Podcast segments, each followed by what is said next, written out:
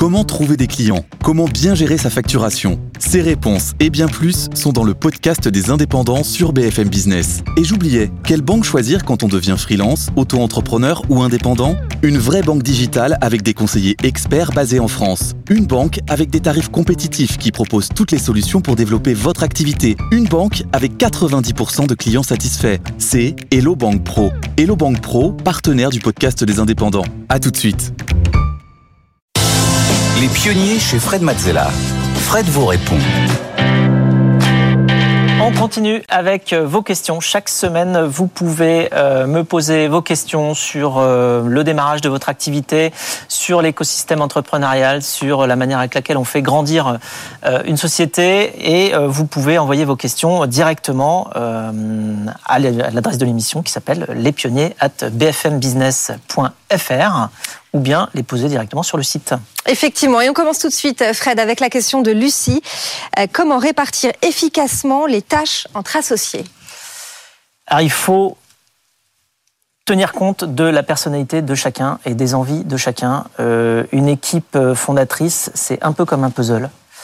Euh, ça doit être des pièces qui se complètent et surtout pas qui se marchent sur les pieds. Mm. donc en fait, c'est très important de savoir analyser les forces et les intérêts euh, de chacune des personnes et trouver de quelle manière tout cela va pouvoir s'agencer et se compléter, euh, puisque euh, eh bien il va falloir tout couvrir quand on crée une société. Il faut pouvoir couvrir tous les domaines de du de la construction du produit et de la tech évidemment quand c'est le quand c'est le cas. Enfin en tout cas construire du produit, construire le produit ou le service, mais aussi savoir communiquer dessus, savoir financer le le, le projet, savoir aller recruter, gérer toute l'équipe. enfin tout ça c'est des choses qui doivent être très complémentaires. Éventuellement ensuite savoir partir à international et forcément il va y avoir des gens qui ont plus d'affinité pour ça que d'autres. Donc il faut vraiment penser l'équipe comme un puzzle et euh, comme euh, une complémentarité entre les associés.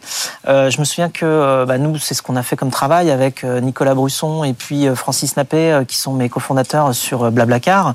on a bien réparti les tâches quand la société a commencé à vraiment grandir. Nicolas lui il était plus sur tout ce qui était opérationnel, croissance y compris internationale et puis financement de l'entreprise. Moi j'étais plus euh, sur euh, ce qui était euh, le produit, l'expérience client et puis aussi la communication, le bon message et le positionnement de l'entreprise pour bien faire comprendre ce qu'on était en train de faire et faire passer les bons messages. Et puis Francis, lui, Francis Nappé, qui était le, bah, notre baguette magique un petit peu technologique, il faut le dire, le CTO, donc qui savait bien rendre concret toutes les toutes les idées, les envies qu'on pouvait avoir.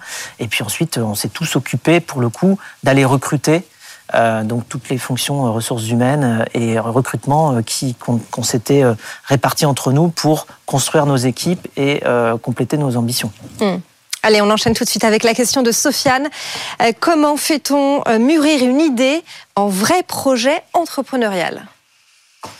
Alors c'est vrai que quand on part avec une idée, on a un peu l'impression de partir dans un champ totalement vide et ouvert et qu'on ne sait pas où trouver les repères. Donc en fait, il faut s'organiser, euh, créer. Ça veut dire quand même penser en avance aussi. C'est pas juste avoir une idée.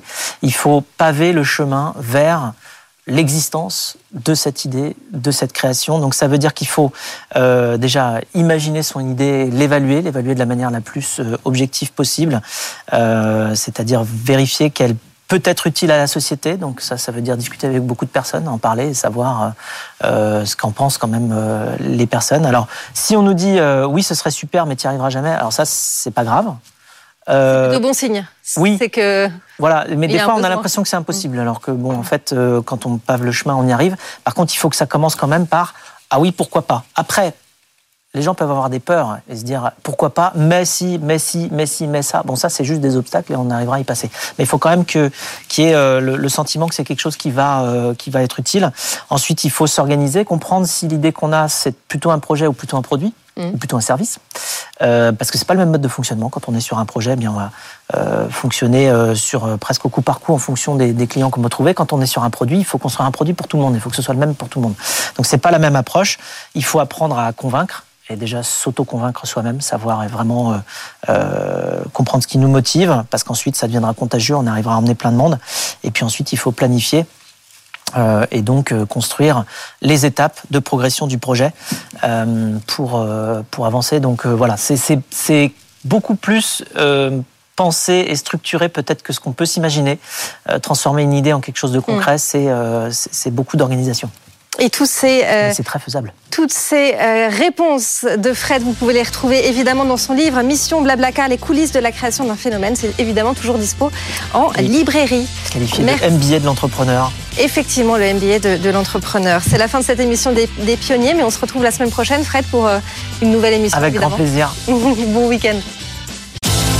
Les pionniers chez Fred Mazzella sur BFM Business.